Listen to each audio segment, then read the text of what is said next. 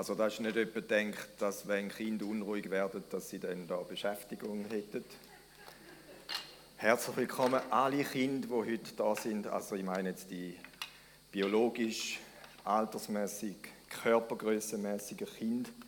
Kind sind wir ja alle. Zum Teil doppelspurig, Kind von unseren lieblichen Eltern, aber auch Kind von unserem allerhöchsten, uns, wie wir gerade gesungen haben, ich weiß nicht warum, liebenden Gott. Und das ist ein Privileg, das dir nicht zu ersetzen ist. Genau, ich spiele heute Morgen auch nicht Duplo. Das soll noch zur Veranschaulichung dann helfen, weil es geht heute um das Thema die Bibel braucht zwei Bilder, wenn es um Gemeinde geht, um Zusammensetzung, um Zusammengehörigkeit von Gemeinde. Einerseits unseren Körper und andererseits der Tempel. Also er redet von Stein. Der Paulus redet von Stein, wo eigentlich ein Paradoxum ist. Er redet sogar von lebendigen Stein. Also habt ihr schon mal einen lebendigen Stein gesehen? Ein Stein, der lebt. Für mich ist Stahl so tot wie Stein. Im Vergleich zu Holz zum Beispiel. Ich weiß, da gibt es Leute, die in der Reihe sitzen, die sagen, Stahl ist im Fall sicher nicht tot, der lebt und so. Aber Stein ist doch tot. Und der Paulus redet von lebendigen Stein, ein Paradoxum auf Anhieb. Und umso wundersamer, weil es ist eben ein Wunder, wenn Steine lebendig werden. So, da wäre eigentlich schon der erste Teil von meiner Predigt gewesen. Zerleit, wir liegen da so einzellose umeinander, da gibt es größere, kleinere. Alle Farben, nicht alle, aber verschiedene. Um das soll es heute gehen. Frage, bin ich denn als der lebendig, so ein lebendiger Stein in dem Bau, wovon Paulus im Epheserbrief redet, eingesetzt? Beziehungsweise wie bin ich dort eingesetzt? Weil ehrlich gesagt, wir leben in einer Zeit, wo man so landläufig können sagen, es gibt kaum etwas, wo der ein Stein auf dem anderen bleibt. Es ändert sich fast alles. Also das ist ja nicht nur schlecht, wenn nicht immer alles gleich bleibt, aber momentan ändern sich Sachen, wo man, sagen wir vor zehn Jahren kaum für möglich gehalten haben, dass sich die ändern. Es bleibt kaum ein Stein auf dem anderen. Übrigens, die Redewendung hat Jesus schon mal gebraucht. Es wird der Tag kommen, wo nicht ein Stein auf dem anderen bleibt. Das ist aber schon Geschichte. Hat dort von, vom Tempel, vom äh, irdischen Tempel in Jerusalem geredet und der ist ja tatsächlich zerstört worden. Aber wir leben in einer Zeit, wo vieles im Umbruch ist. Und Umbruch heißt nicht einfach, es kommt jetzt etwas Neues, wo besser ist. Ich sage mal, es kommt etwas anderes, wo man nicht so genau weiß, wohin führt das, was wird noch werden. Und dann habe ich mir so überlegt, umso wichtiger ist, dass es noch etwas gibt, wo eben bleibt. Und Jesus hat gesagt, das Konstrukt oder der Erfindung Gemeinde ist da, wo so lange wird nicht bezwungen werden, nicht wird überwunden werden, bis ich wieder komme. Im, Im Vergleich zu ganz vielem anderem. Also, es sind eben nicht nur Sachen, wo wir Menschen ganz direkt beeinflussen können wir, wir, wir müssen zur Kenntnis nehmen, dass unser Klima sich irgendwie am Verändern ist. Es ist nicht mehr wie früher noch. Es kommen Kräfte ins Wanken, wo wir nicht mehr einfach können sagen Stopp, Hahn zumachen, jetzt haben wir es wieder bremst. Es kommen Sachen auf uns zu, wo wir irgendwie keine Antworten mehr haben. Oder nur billige. Oder nur scheinbare. Und in diesem Kontext redet Paulus über das Thema Gemeinde zu einer Gemeinde in Ephesus, also im äh, heutigen südtürkischen Raum. Und er redet, er redet eben nicht nur zu Juden, obwohl es die dort auch geht, er redet auch zu Nichtjuden, wie wir sind zum Beispiel. Und der Kontext von dem Text, wo wir jetzt gerade lesen, aus dem zweiten Kapitel, ähm, redet eigentlich davon, dass die beiden Ethnien, sage ich mal, plötzlich nicht mehr unterschiedlich angeschaut werden. Also wir sind Juden, da sind Juden und da sind Heiden, sondern plötzlich kommen die beiden Sachen zusammen. Es wird global. Also Globalisierung ist nicht eine Erfindung der Menschen. Gott hat Globalisierung erfunden, indem er nämlich gesagt hat, der Jesus ist für alle gekommen. Ursprünglich, Juden haben gemeint, nur für uns. Und er hat gesagt, nein, ich meine den ganzen Erdball. Ich meine global, ich denke global. Globalisierung ist nicht unsere Erfindung. Und diese Globalisierung hat nicht die versteckten oder auch offensichtlichen Nachteile, wie unsere Globalisierung hat. So, jetzt aber zum Text. Heute sind wir ganz hemdsärmelig im Sinn von, da ist dunkel, da ist dunkel. Wenn du die Bibel dabei hast, lass ich mal auf im Epheserbrief, Kapitel 2.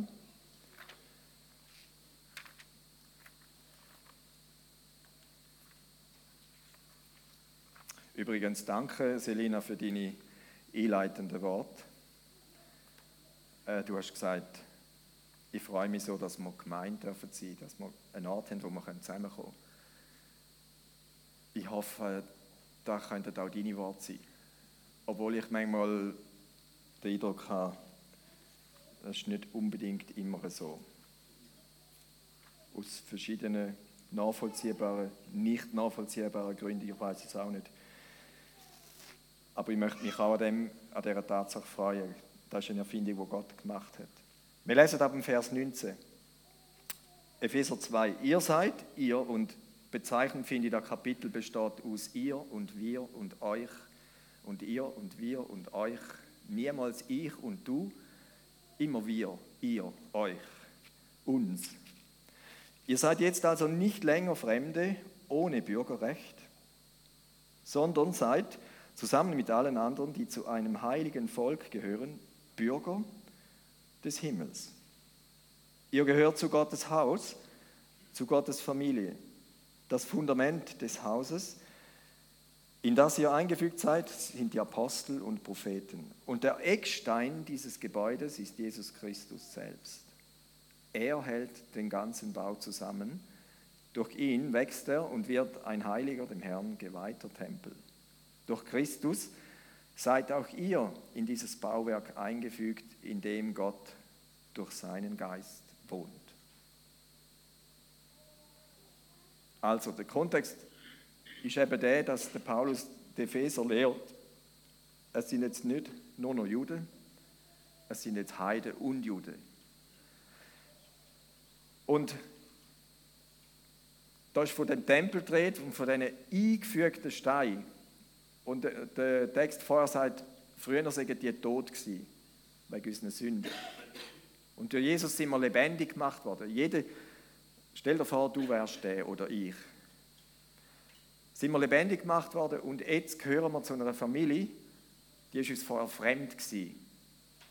Und ich habe mir so vorgestellt, es ist so wie wenn jemand, der in einem fremden Land ist, da gibt es ja zurzeit ganz viele Menschen, gewollt und ungewollt. Äh, wenn ich an Flüchtlinge denke, die jetzt da sind, das sind keine Schweizer, die, die sind da nicht heimisch. Die würden niemals sagen, ich bin ein eingefleischter Schweizer, können es gerne nicht. Und wenn sie es noch wollten, sie haben gar kein Recht. Sie sind es nicht, Punkt. Und jeder, der sich einbürgern lässt, weil er das will, und der wird sogar einbürgert, weil wir das auch wollen, kann nachher sagen, yes, jetzt gehöre ich dazu. Ich bin nicht mehr fremd. Und ehrlich gesagt, mir hat es schon ein bisschen gut getan, wenn ich, bin selten im Ausland war, aber wenn ich mal war, dann habe ich noch einen Schweizer getroffen. Und dann habe ich gefunden, ein bisschen etwas von mir ist da. Das, das hat mich ein bisschen beruhigt. Oder Hand aufs Herz, wenn, äh, wenn die Schweiz an einem internationalen Wettbewerb irgendwie in der vordersten Rang ist oder sogar auf dem Siegespodest, kommt da nicht ein bisschen Emotion auf, wo man denkt, yeah, mehr Schweizer. Wir haben gewonnen. Mehr. Ich bin gar nicht da gewesen, aber mal mehr Schweizer, weil ich bin auch ein Teil von der Schweiz. Es gibt irgendwie eine Identität, wenn man weiß, da gehöre ich dazu. Oder? Das ist doch so. Also, ich glaube, da hat Gott extra so eingerichtet. Gleichig sollte es eigentlich auch sein, wenn wir da gelesen haben, jetzt gehören wir zu der Familie, die Gott begründet hat. Jetzt gehören wir dazu. Durch Jesus sind wir dort hineingeboren worden. Jetzt bin ich nicht mehr fremd. Und das ist das, wo uns eigentlich sollte dankbar machen Irgendwo durch sagen, wow, das ist ja mega erfahrung. Ich gehöre, ich gehöre zu dieser Hausgemeinschaft oder zu dieser Genossenschaft, Genossen, sagt Luther, zu den Hausgenossen. Ich weiß gar nicht, wie mir, wie, wie mir geschah. Es ist einfach so, ein absolutes Privileg. So. Und der Text hat auch gesagt, wir sind eingesetzt worden, ist von einem Tempel gedreht und der hat ganz bestimmte, ganz bestimmte äh, Funktionen. Und interessant an diesen Bildern, die Paulus braucht, Tempel und Körper, stelle ich fest, im einen Fall, in unserem Fall, sagt er doch, Grundlage von dem ganzen Bau ist Jesus. Ich wollte es noch zusammenlegen, aber dann hat jemand gesagt, nein, was noch? Grundlage ist der Eckstein. Oder könnt ihr euch vorstellen? Eckstein, da ist Jesus. Und links davon sind Propheten. Nein, komischerweise kommen zuerst Apostel. Auf dieser Seite sind alle Apostel. Und auf dieser Seite sind Propheten, die vorher sind. Und auf dieser Grundlage oben steht der ganze Bau. Und das ist ja atypisch. Also, wenn wir jetzt hier die Hierarchie würden anschauen, dann müsste man eigentlich sagen, ja, also bei einem Bau ist doch der Chef, der sitzt zuoberst, oder? Der, ist dort, der hat die Übersicht. Also wie im Schiff ist der Kapitän auch nicht im Keller oder im Maschinenraum und steuert das Schiff. Der ist zuoberst, der hat die beste Aussicht. Der muss sehen, was da kommt und was da hinten und überhaupt links und rechts. Bei diesem Bild ist Jesus der, der zuunterst ist und alles vorgibt. Da ohne. Das Ganze lastet auf dem Eckstein oben. Und beim Körper sagt er dann, ich bin das Haupt. Also wir gehen ja meistens so durch die Welt und nicht auf dem Kopfstand, oder? Dort ist dann Jesus zuoberst. Ich finde es spannend, dass er ein Bild braucht, wo Jesus sagt, ich bin der, der ohne dran ist und alles dreht. Und das andere, ich bin der, der oben dran ist und alles lenkt. Wie bei unserem Körper. Wenn es da oben nicht mehr tut, geht da unten auch nicht mehr viel. Spannend. Das ist der Eckstein. Der Apostel, verschiedene Farben, verschiedene, ganz unterschiedliche, ganz unterschiedliche Typen. Also in meiner Schwierigkeit hat sich Jesus kaum können auslesen mit diesen zwölf Problemfällen, die er gewählt hat. Aber da könnte eigentlich auch ich sein. Also ich würde mich da nicht groß unterscheiden. Ich wäre am Ende der Petrus, da war ein Chaot, siehst der, der, hat, der hat viel einen kleinen Tisch gehabt, den brauche ich jetzt eigentlich gerne.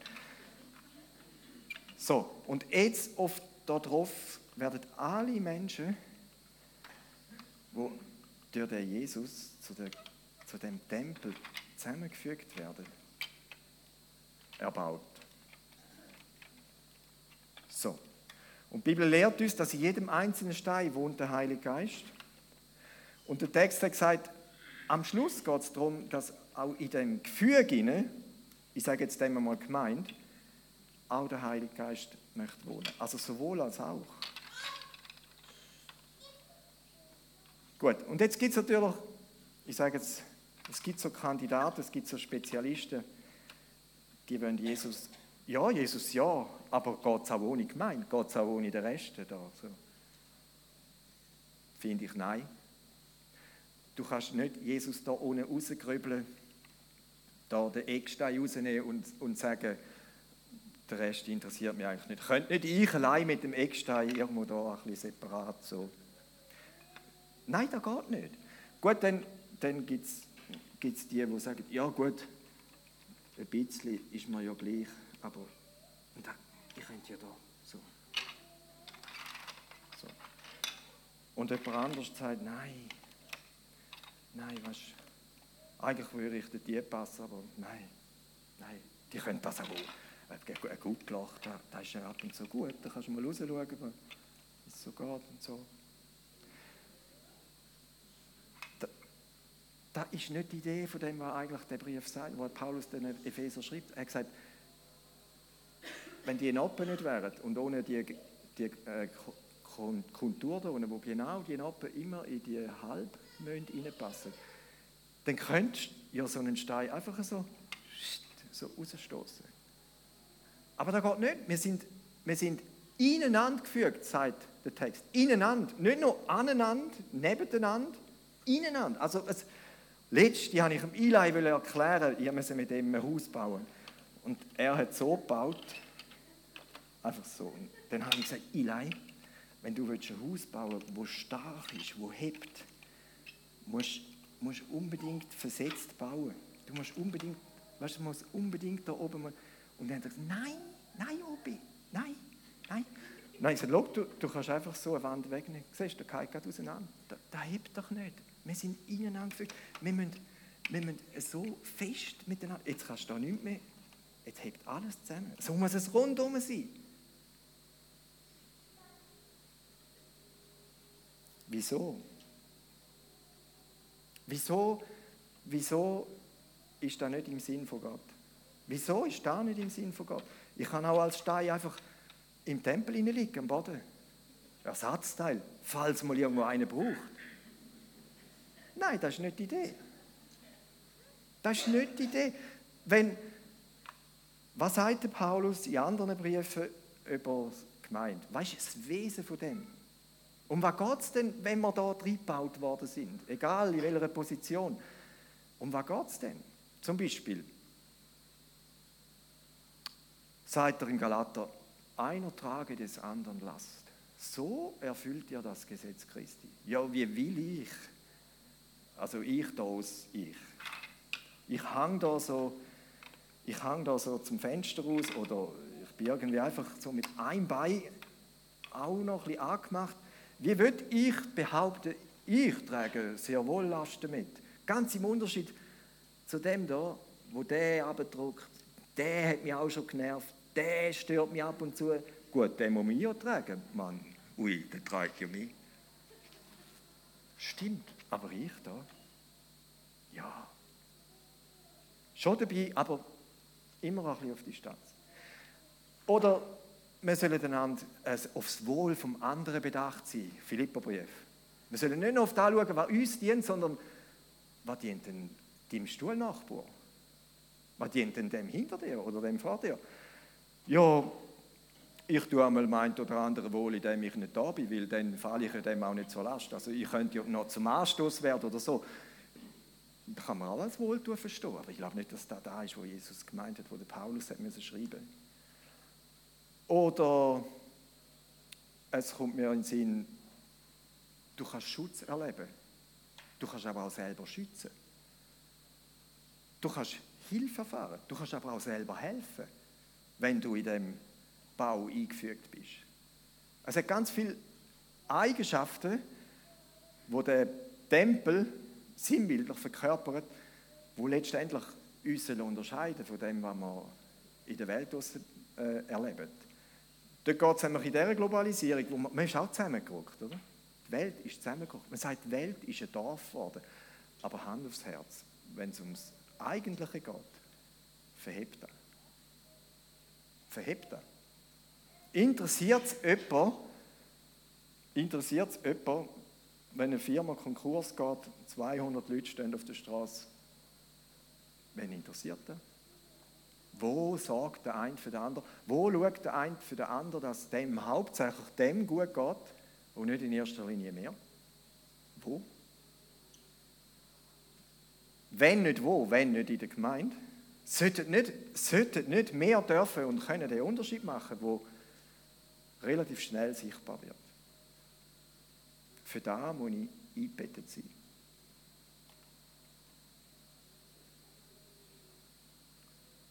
Für da muss ich eingebettet sein. Und jetzt ist die Frage, ich komme wieder auf die Einleitung zurück, wie erlebe ich denn da?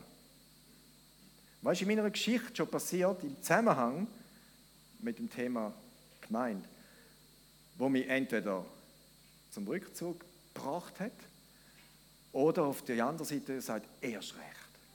Seit ich da erlebt habe, seit ich da verstanden habe, seit mir Gott so durch Menschen zum Beispiel, stell dir vor, durch Menschen begegnet ist, gibt es für mich keine Frage mehr.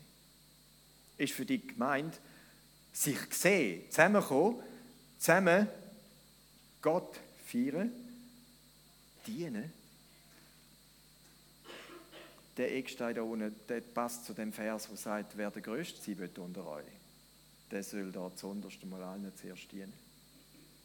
Da haben die Apostel beziehungsweise die Jünger haben so eine Lektion gelehrt bekommen. Sie haben, sie haben schon an die die haben schon abhauen an die Ewigkeit und gesagt, wenn wir dann mal im Himmel sind, kannst du dafür sorgen, dass wir links und rechts von dir können sitzen können? Ja, die Frage. Also das ist ja eigenartig, aber so gut, so weit weg ist das nicht von unserem Denken. Und dann sagt Jesus, äh, wenn er mal groß im Himmel, dann müsst ihr jetzt ohne durch. Und nicht im Sinn von, man putzt da alle Schuhe ab, es sind Kratzeisen vor der Tür. Aber dann ist mal Dienen angesagt, dann ist Lastentragen angesagt, dann ist nicht der eigene Vorteil zu suchen angesagt, dann, dann, dann geht es genau in die andere Richtung. Und vielleicht ist dir da schon zum Verhängnis geworden. Vielleicht hast du gedacht, danke vielmals, aber nicht mit mir. Äh, habe nicht ich erfunden, zum Glück. Ich habe nur erlebt, ich habe nur erlebt, wenn ich mich anfange mit dem identifizieren, weil es Jesus mir vorgemacht hat, äh, habe ich gemerkt, das ist gar nicht so schlimm, wie ich immer denke. Das ist gar nicht so abträglich. Im Gegenteil. Äh, ich, ich könnte auch behaupten, ich komme mit euch allen aus. Solange ich mit niemandem ein bisschen näher zu tun habe, das ist mir kein Problem. Ich habe euch alle, uh, gern. Also, hin zum Kunst. Und nachher hat es die Momente gegeben, wo ich mit Menschen zu tun bekam und dann haben die so komische Ideen gehabt und dann haben die mich auch schon verletzt und nachher habe ich gedacht, und jetzt? Ist da jetzt der Schlusspunkt, wo ich mich entscheide, nein du, gemeint kann mir gestohlen bleiben. Oder ist es der Moment, wo ich mich frage, wieso reagiere ich überhaupt so? Was hat mich denn jetzt einer so getroffen? Hätte der allenfalls noch recht gehabt, der jetzt da etwas gesagt hat? ist das Problem gar nicht der andere, bis vielleicht ich. Äh, es ist eine Tatsache, wenn du mit Menschen in Berührung kommst, im Kontext auch von der Gemeinde, auch mit Christen, wirst du auch geschliffen. Äh, da, die Legos sind schon eh und je, seit ich weiß, scharfkantig, also relativ.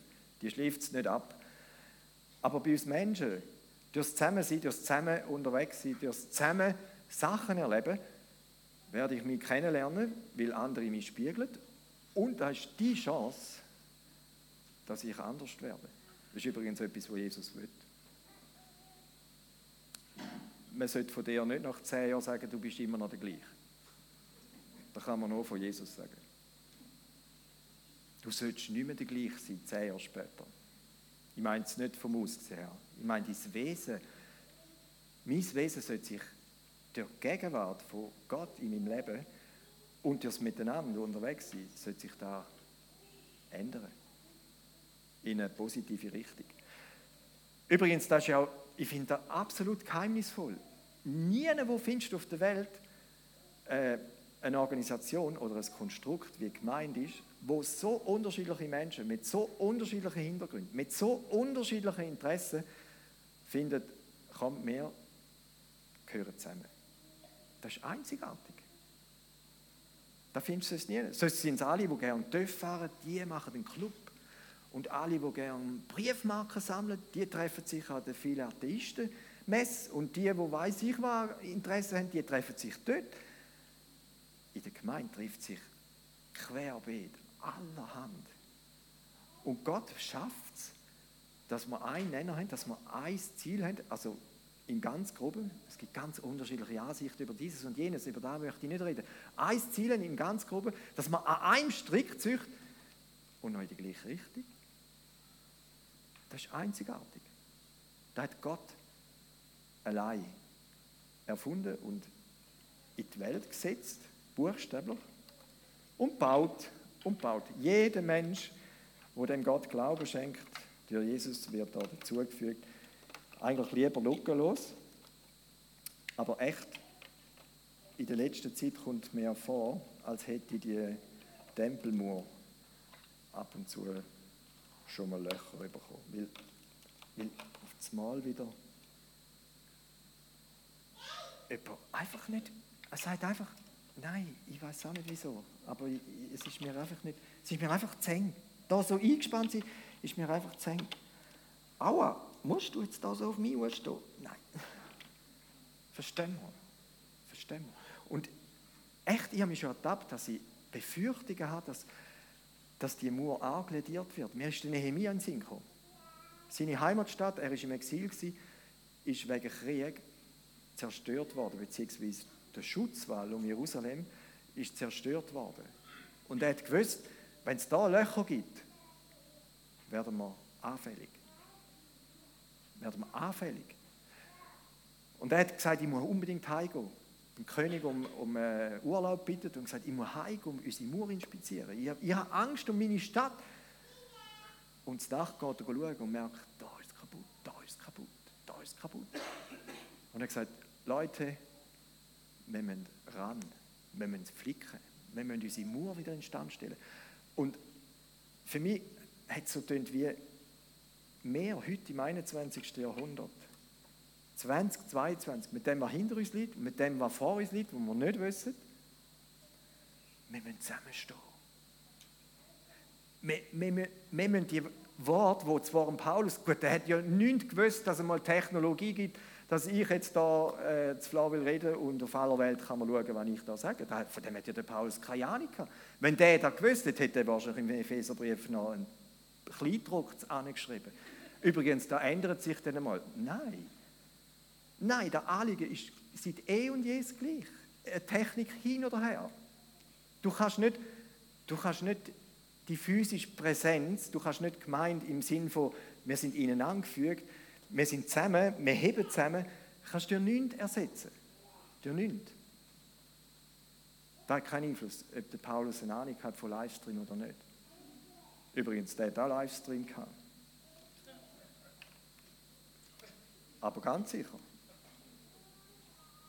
Der hat Bilder gesehen, die sonst niemand gesehen hat. Das war ein, das ein eingeschränkter Livestream. Aber, aber der, der ist mit einer besseren Quelle verbunden, gewesen, als Menge Livestream heute verbunden ist.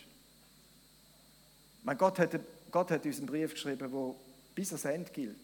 Den müssen wir nicht revidieren.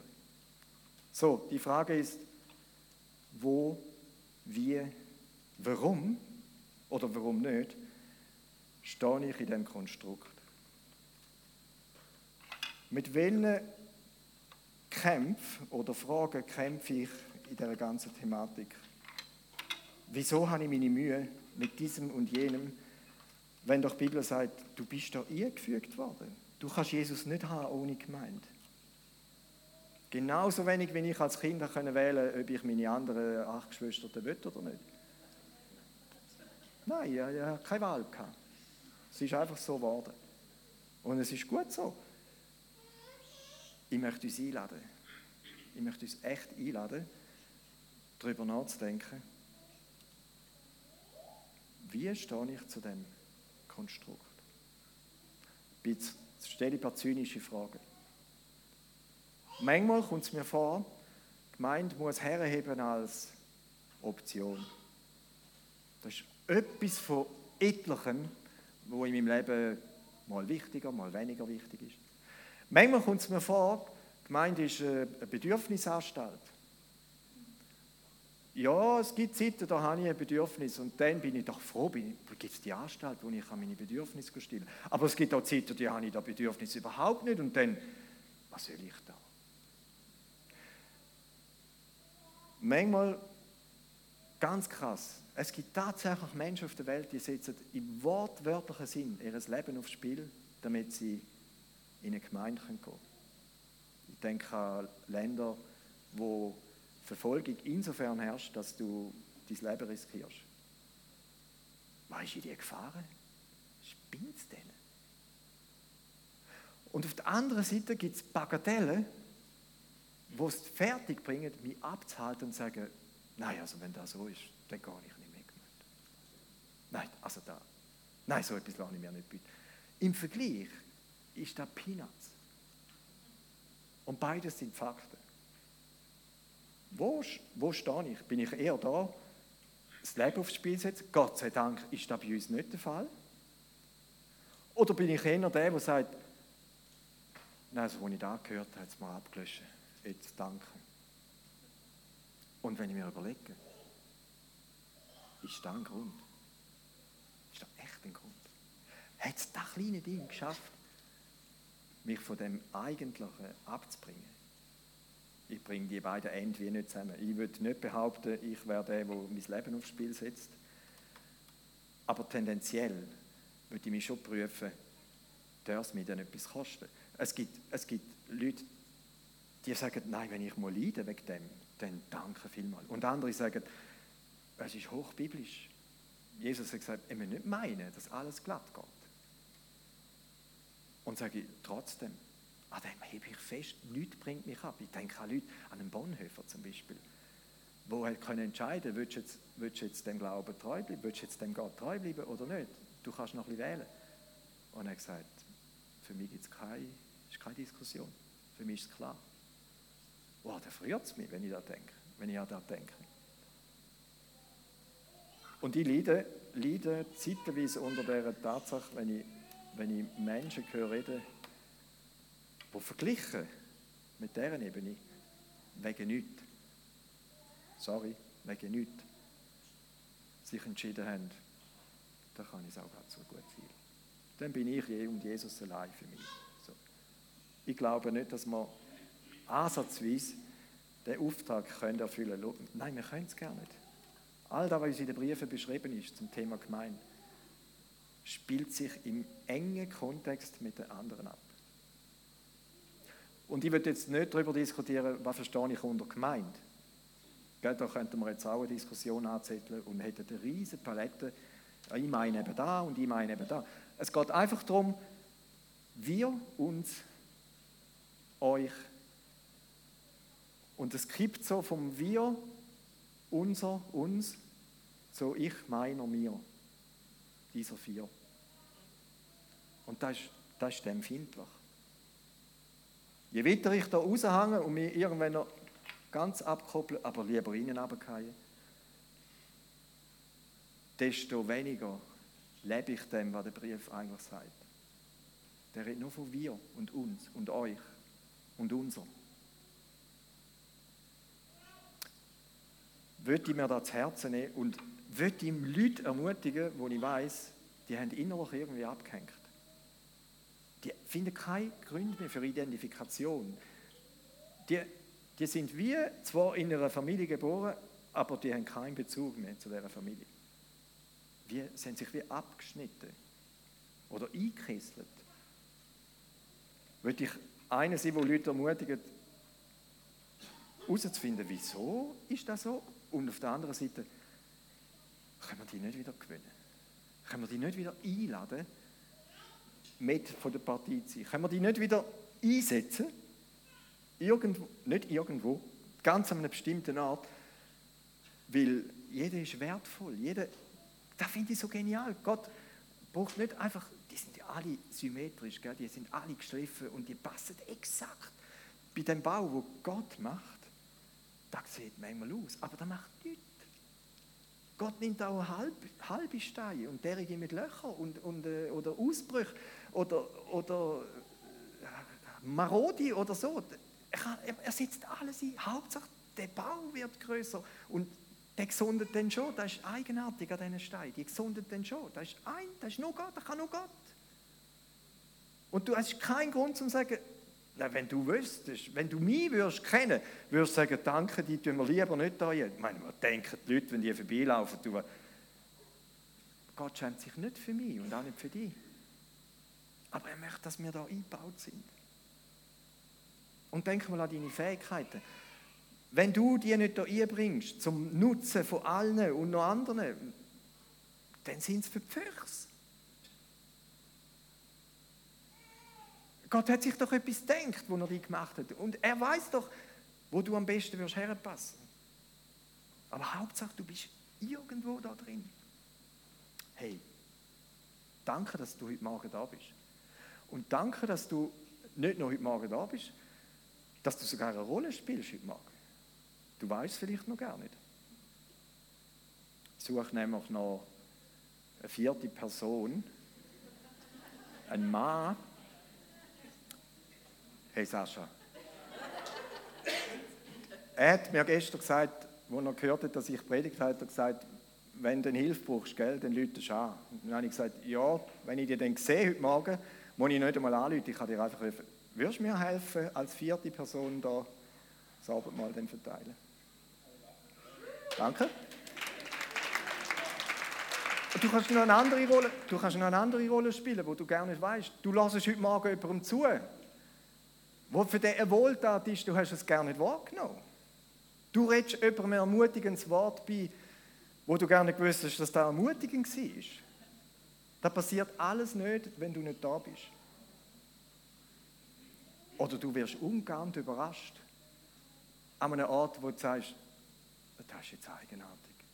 Wie hat der das gewusst? Wieso, wieso passiert genau mehr da heute Morgen? Weil es Gott organisiert. Es ist nicht egal, ob ich da bin oder nicht. Es macht einen Unterschied. Danke für alle, die sich brauchen lassen. Ob der Dienst definiert ist oder nicht, spielt gar keine Rolle. So cool. Und eben in dieser Unterschiedlichkeit. Gott, ich stelle mir das so vor, er schaut, er hat ja schon gestern gewusst, wer heute alles da ist. Gell? Und dann hat er sich überlegt, okay, wie könnten wir jetzt da lösen? Ich habe eine Idee. Und, und jetzt spinnt er ein Netz, wie wenn man Fäden von A nach B spinnen Von einem gehen drei Fäden aus und fünf kommen dann und vom anderen geht einen aus und vier kommen dann. So stelle ich mir das vor. Wirkt Gott über unseren Köpfen oder in unseren Herzen und macht Sachen, wo ich keine Ahnung habe davon. So. Er, er hat definitiv den Überblick. Und er freut sich über jeden, der nicht einmal gesagt hat, hier bin ich, sende mich. Hier bin ich, fertig. Hier bin ich. Ja, er weiß schon, dass du hier bist. Und jetzt braucht er dich noch. Da ist ein Teil von Gemeinde. Egal, ob wir 100 sind, 10, 1000, einfach wir. Ich plädiere für das. Ich möchte einen Nagel einschlagen und sagen, auch nach Corona, wo diesbezüglich, meine ich, einigen Leuten das Leben schwerer gemacht hat, plädiere ich dafür und jetzt erst recht. Und jetzt erst recht. Wer denn, wenn nicht gemeint? Wer denn? Die Frage ist, bist du dabei? Schlägst auch Nagel hin und sagst, jetzt erst recht. Jetzt verstehe ich ein bisschen mehr. Aha, ich hätte ja vielleicht eine Rolle. Nein, du hast nicht vielleicht eine Rolle, du hast eine Rolle. Gott hat dir eine zugedenkt. Es sitzt niemand mittellos da, es sitzt niemand unbeschenkt da von Gott her, wo nicht anderen könnte nützen. Sonst stimmt, stimmt äh, nicht, was der Paulus geschrieben hat. Jeder hat Gaben bekommen. Jeder hat, ein jeder habe etwas, sagt er doch, wenn er zusammenkommt. Und er zählt ein paar Sachen auf. So cool. All da ist begründet in Jesus. Und wenn ich wieder zurückkomme zum Familie sein, Teil sein von dieser Familie, einerseits weltweit, und ich kenne doch in Amerika nicht den einzigen, wo ich persönlich wüsste, ah, du bist auch Christ. Ich weiß nur, dass es Millionen von Christen gibt, die auch zu dieser Familie gehören. Und ich kenne nicht einmal in der Schweiz einen Bruchteil von denen. Aber ich weiß da von Parne doch wenigstens.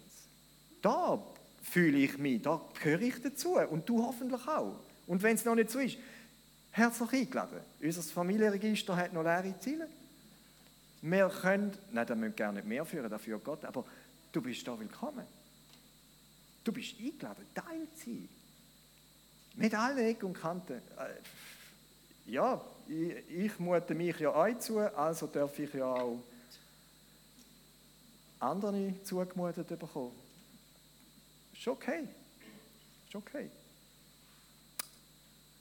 Jetzt, wenn wir es mal nehmen, stell dir vor, Abendmahl feiern allein. Geht da? Dürfen wir da? Ja, man darf. Aber alle Texte, die über das Abendmahl direkt reden, äh, geht es nie um ich und mich und geht immer um wir. Hat uns.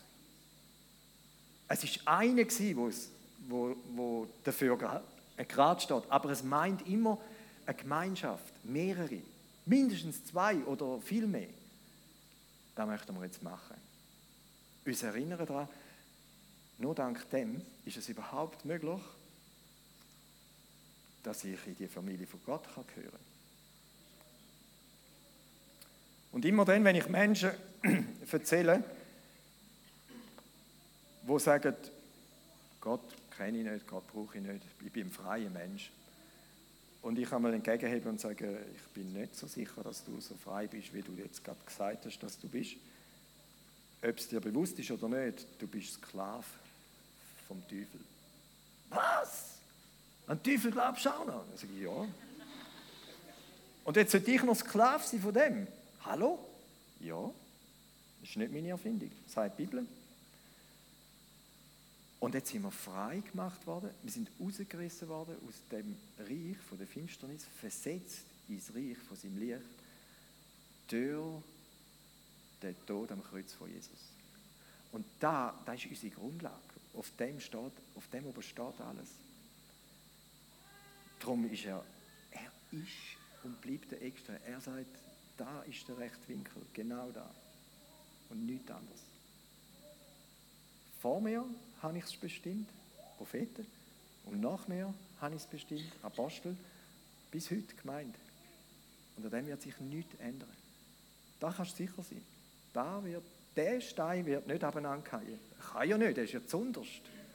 Der wird bleiben, wo er ist. Niemand Verrückte. Aber ganz viele Menschen stoßen sich an dem. Und für alle, die dem Glauben schenken, ist es der Segen im Quadrat. Nein, vierdimensional. Was sagt die Bibel über das Reich Gottes, über die Liebe Gottes? Die Höhe, die Breite, die Tiefe, die Länge. Vier Dimensionen. Da übersteigt dann langsam mein Vorstellungsvermögen. mit drei komme ich noch zu Gang, aber mit vier Dimensionen komme ich dann nicht mehr zu Gang. Ich möchte lesen und bitte die, die mir helfen, äh, vorzukommen.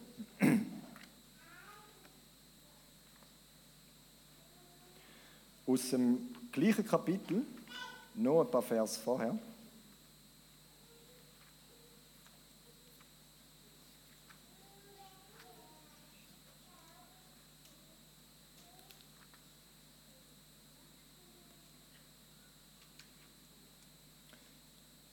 Wir haben hier noch ein bisschen Zeit und der Vollständigkeit halber lese ich ab Vers 1. Auch euch hat Gott zusammen mit Christus lebendig gemacht. Ihr wart nämlich tot. Punkt. Tot aufgrund der Verfehlungen und Sünden, die euer früheres Leben bestimmen. Ihr hattet euch nach den Maßstäben dieser Welt gerichtet und wart dem gefolgt, der über die Mächte der unsichtbaren Welt zwischen Himmel und Erde herrscht, jenem Geist, der bis heute in denen am Werk ist, die nicht bereit sind, Gott zu gehorchen. Also ist das deutsch genug gewesen, um jemandem zu erklären, ob er es versteht, ist die andere Frage. Du hast dem Teufel dient oder du dienst dem Teufel. All jenen, die bisher nicht Gott gehorchten. Wir alle haben früher so gelebt. Wir alle. Wir ließen uns von den Begierden unserer eigenen Natur leiten und taten, wozu unsere selbstsüchtigen Gedanken uns drängten. So wie wir unseren, unserem Wesen nach waren, hatten wir, genau wie alle anderen, nichts verdient als Gottes Zorn. Entschuldigung, doch Gottes Erbarmen ist unbegreiflich groß. Wir waren aufgrund unserer Verfehlungen tot, aber er hat uns so sehr geliebt, dass er uns zusammen mit Christus lebendig gemacht hat. Ja, er ist nichts, es ist nichts als Gnade, dass ihr gerettet seid. Zusammen mit Jesus Christus hat er uns vom Tod auferweckt und zusammen mit ihm hat er uns schon jetzt einen Platz in der himmlischen Welt gegeben, weil wir mit Jesus Christus verbunden sind. Gewaltig. Bis in alle Ewigkeit will er damit zeigen, wie überwältigend groß seine Gnade ist, seine Güte, die er uns durch Jesus Christus erwiesen hat. Noch einmal, durch Gottes Gnade seid ihr gerettet. Und zwar aufgrund des Glaubens. Ihr verdankt eure Rettung also nicht euch selbst, nein, sie ist Gottes Geschenk. Sie gründet sich nicht auf menschlichen Leistungen, so dass niemand vor Gott mit irgendetwas groß tun kann. Denn was wir sind, ist Gottes Werk. Er hat uns durch Jesus Christus dazu geschaffen, das zu tun, was gut und richtig ist. Gott hat alles, was wir tun sollen, vorbereitet, An uns ist es nun, das Vorbereitete auszuführen. Denkt noch einmal zurück. Ihr wisst ja, dass ihr wegen eurer nichtjüdischen Herkunft die Unbeschnittenen genannt werdet. Und zwar von denen, die sich selbst als die Beschnittenen bezeichnen. Dabei ist ihre Beschneidung etwas rein Äußerliches, ein menschlicher Eingriff an ihrem Körper. Wie stand es denn früher mit euch? Früher hattet ihr keinerlei Beziehung zu Christus. Ihr hattet keinen Zugang zum israelitischen Bürgerrecht und wart ausgeschlossen von den Bündnissen, die Gott mit seinem Volk eingegangen war. Seine Zusagen galten ihnen und nicht euch. Euer Leben in dieser Welt war ein Leben ohne Hoffnung, ein Leben ohne Gott. Doch das alles ist durch Christus Vergangenheit. Weil Christus sein Blut für euch vergossen hat, seid ihr jetzt nicht mehr fern von Gott, sondern habt das Vorrecht, in seiner Nähe zu sein. Ja, Christus selbst ist unser Frieden. Er hat die Zweiteilung überwunden und hat aus Juden und Nichtjuden eine Einheit gemacht. Er hat die Mauern niedergerissen, die dazwischen zwischen ihnen stand und hat ihre Feindschaft beendet. Denn durch die Hingabe seines eigenen Lebens hat er das Gesetz mit seinen zahlreichen Geboten und Anforderungen außer Kraft gesetzt. Sein Ziel war es, Juden und Nichtjuden durch die Verbindung mit ihm selbst zu einem neuen Menschen zu machen und auf diese Weise Frieden zu schaffen. Dadurch, dass er am Kreuz starb, hat er sowohl Juden als auch Nichtjuden mit Gott versöhnt und zu seinem einzigen Leib der Gemeinde zusammengefügt. Durch seinen eigenen Tod hat er die Feindschaft getötet. Er ist in diese Welt gekommen und hat Frieden verkündet. Was für ein Privileg. Dass niemand sich könnte auf etwas einbilden, hat er gesagt, allein oder Glaube haben wir den Zugang bekommen. Und jedes Mal, wenn wir Abendmahl feiern, dann denken wir an den Moment, wo Jesus gesagt hat, okay, nicht mein Wille, sondern dein Wille, Vater im Himmel, soll geschehen. Und er hat gelitten bis zum Tod und gerufen, jetzt ist es vollbracht. Jetzt ist der Zusammenschluss, die Globalisierung möglich. Was für ein Geschenk. Äh, so eine Frage, die ich vergessen habe, die ich finde, die passt daher. Wann hast du Gott das letzte Mal für Gemeinde gedankt? Jetzt meine ich es ganz örtlich. Wann hat die Dankbarkeit überfallen, wo du hast müssen sagen, danke Jesus, dass es das überhaupt gibt. Danke für alle, alle komischen, die da dabei sind und für die ganz komischen, die da dabei sind. Mit allen, die ich nicht so ganz zu Gang komme. Mit allen, die ich so cool habe. Danke, danke. Vielleicht ist heute so ein Tag, wo man da neu bewusst wird. Und Jesus, du hast da alles begründet. Lasst uns zusammen da feiern. Er hat sein Lieb brechen lassen. Und Martin, wirst du für das Brot symbolisch Bild für sein Lieb